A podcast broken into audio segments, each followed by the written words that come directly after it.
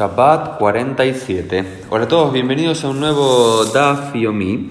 Y lo primero que quiero compartir es una alegría, que es la Gemara tiene cientos y miles de rabinos que hablan, algunos muy conocidos, unos que son repetidos muchas veces y otros que son poco conocidos, que aparecen muy pocas veces en toda la Gemara. Y uno los va conociendo cada tanto cuando encuentra alguna página en particular del Talmud y apareció Rabbi Romanos, muy parecido a mi apellido Rabbi, yo soy romano, este es Rabbi Romanos, y bueno, me alegró el día haberlo encontrado, este Rab, está al comienzo de la página 47a, después googleé un poco, vi que aparece en unos 3, 4 lugares en todo el Talmud, me queda todavía ver un poquito de su biografía, quién fue, no creo que encuentre mucho por no, por no ser muy conocido, pero una alegría verlo encontrado. Eh, acá hay algo muy interesante también en la quemará que me hace también a mí muy feliz. Una de las cosas que más me gusta hacer es construir muebles de IKEA o construir cosas en Shabbat, hacer legos en Shabbat o eh, construir cosas, desarmar, construir. En general me gusta hacerlo. Hice una gran pregunta, ¿se puede hacer en Shabbat o no se puede hacer en Shabbat?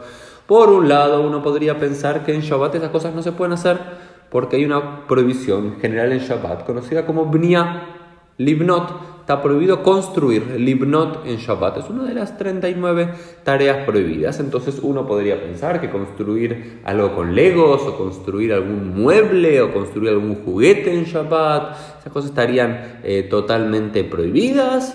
Y algunos pensaban que sí. Sin embargo, aparece el gran rabbi Rabban Shimon Ben Gamliel y nos dice que hay una posibilidad de permitirlo. ¿Por qué? Le preguntaron a un rab lo siguiente, Maule Bashabat, Ambrulei. Le preguntaron a un cierto rabino y así comienza la discusión al respecto sobre construcciones en Shabbat o armado de cosas en Shabbat, de piezas que estaban eh, desarmadas. Y le preguntaron al rabino, ¿Qué si se puede leaxir? Volver a formar, volver a conformar y a armar una el tarsim beshabat. Al parecer una cama de tarsim era un tipo de cama desarmable, ¿no es cierto? Como uno va a Ikea y compra una cama que tiene, no sé, las cuatro patas, hay que atornillarlas y después poner las barandillas y después poner el portacama, una cosa a la otra. No es una sólida caja de madera de una sola pieza, sino que está desarmada en varias piezas, al parecer está mitad el Tarsim, y le preguntan a un Rab, a, Rab una, le, preguntan y le dicen, disculpen, ¿se puede llegar a hacer esto o no? ¿Se puede llegar a rearmar este tipo de cama desarmable en Shabbat y volver a poner? Ambrule le contestó, Shapir Damei. Bien, hecho. Sí, se puede hacer, no hay ningún problema está permitido mutar. Sin embargo, van y le consultan a otro rabino, ¿no es cierto? Como siempre le preguntas a mamá, te dice que sí, papá te dice que no, o al revés, lo que fuese. Le preguntan a otro rabino y dicen a Maxir, mitash el tarsim Shabbat hayam hatat. Dice, sin embargo, esto dice, quien rehace y rearma esta cama desarmada en Shabbat, está obligado a traer un hatat, un sacrificio de expiación por la transgresión. Entonces, ¿cómo puede ser una cosa a la otra? Y comienzan entonces a discutir. Y la solución viene en eh, Rabban Shimon Ben Gamliel, que dice, Imaya Rafui mutar. Si era, si estaba... Eh, Rafui, si estaba como endeble, si no era demasiado fijo, si no era algo eterno, vamos a llamarlo, estaría permitido. Y este es el, concepto general de cómo se permite construir algo en Shabbat. No, por supuesto. A la pregunta es, ¿nuestros hijos pueden construir castillos de Lego en Shabbat o nosotros mismos queremos construir algo? Por supuesto que sí, porque son piezas que son hechas para, están totalmente rafuis, están totalmente eh, rafuis no fijas de algún sentido. Es decir, son piezas que se ponen y se sacan y eso no es llamado construcción. Lo eso no es llamado construcción, no hay ningún problema. Ahora bien, ¿qué pasa si queremos armarnos una silla en Shabbat, una cama en Shabbat, algún otro juego un poco más grande en Shabbat que tenga diferentes piezas, se puede armar o no? Ahí yo diría, siguiendo la alajada de Rabban Shimon Ben Gamliel, es que la respuesta es que sí.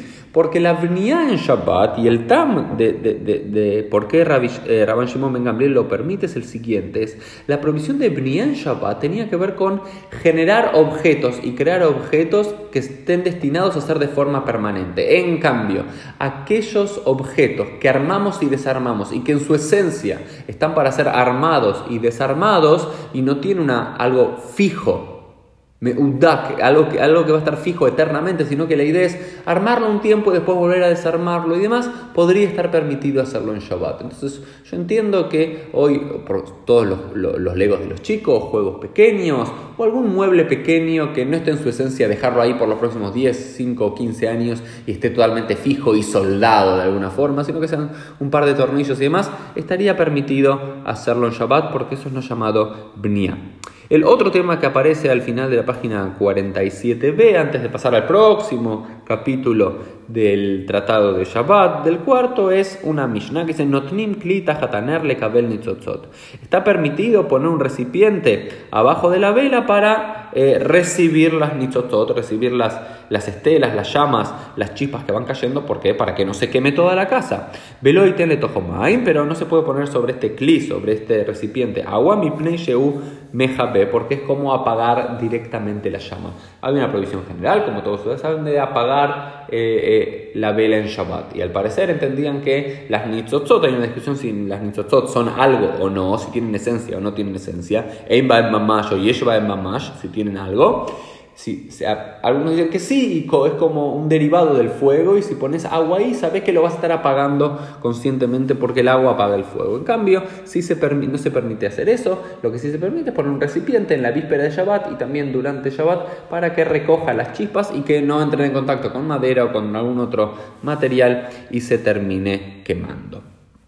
Ahora sí, concluimos el tercer capítulo del Tratado de Shabbat, Adran Allah Kira, Adran Alach Kira, Adran Alach Kira. Nos vemos mañana para un nuevo Daf Yomi.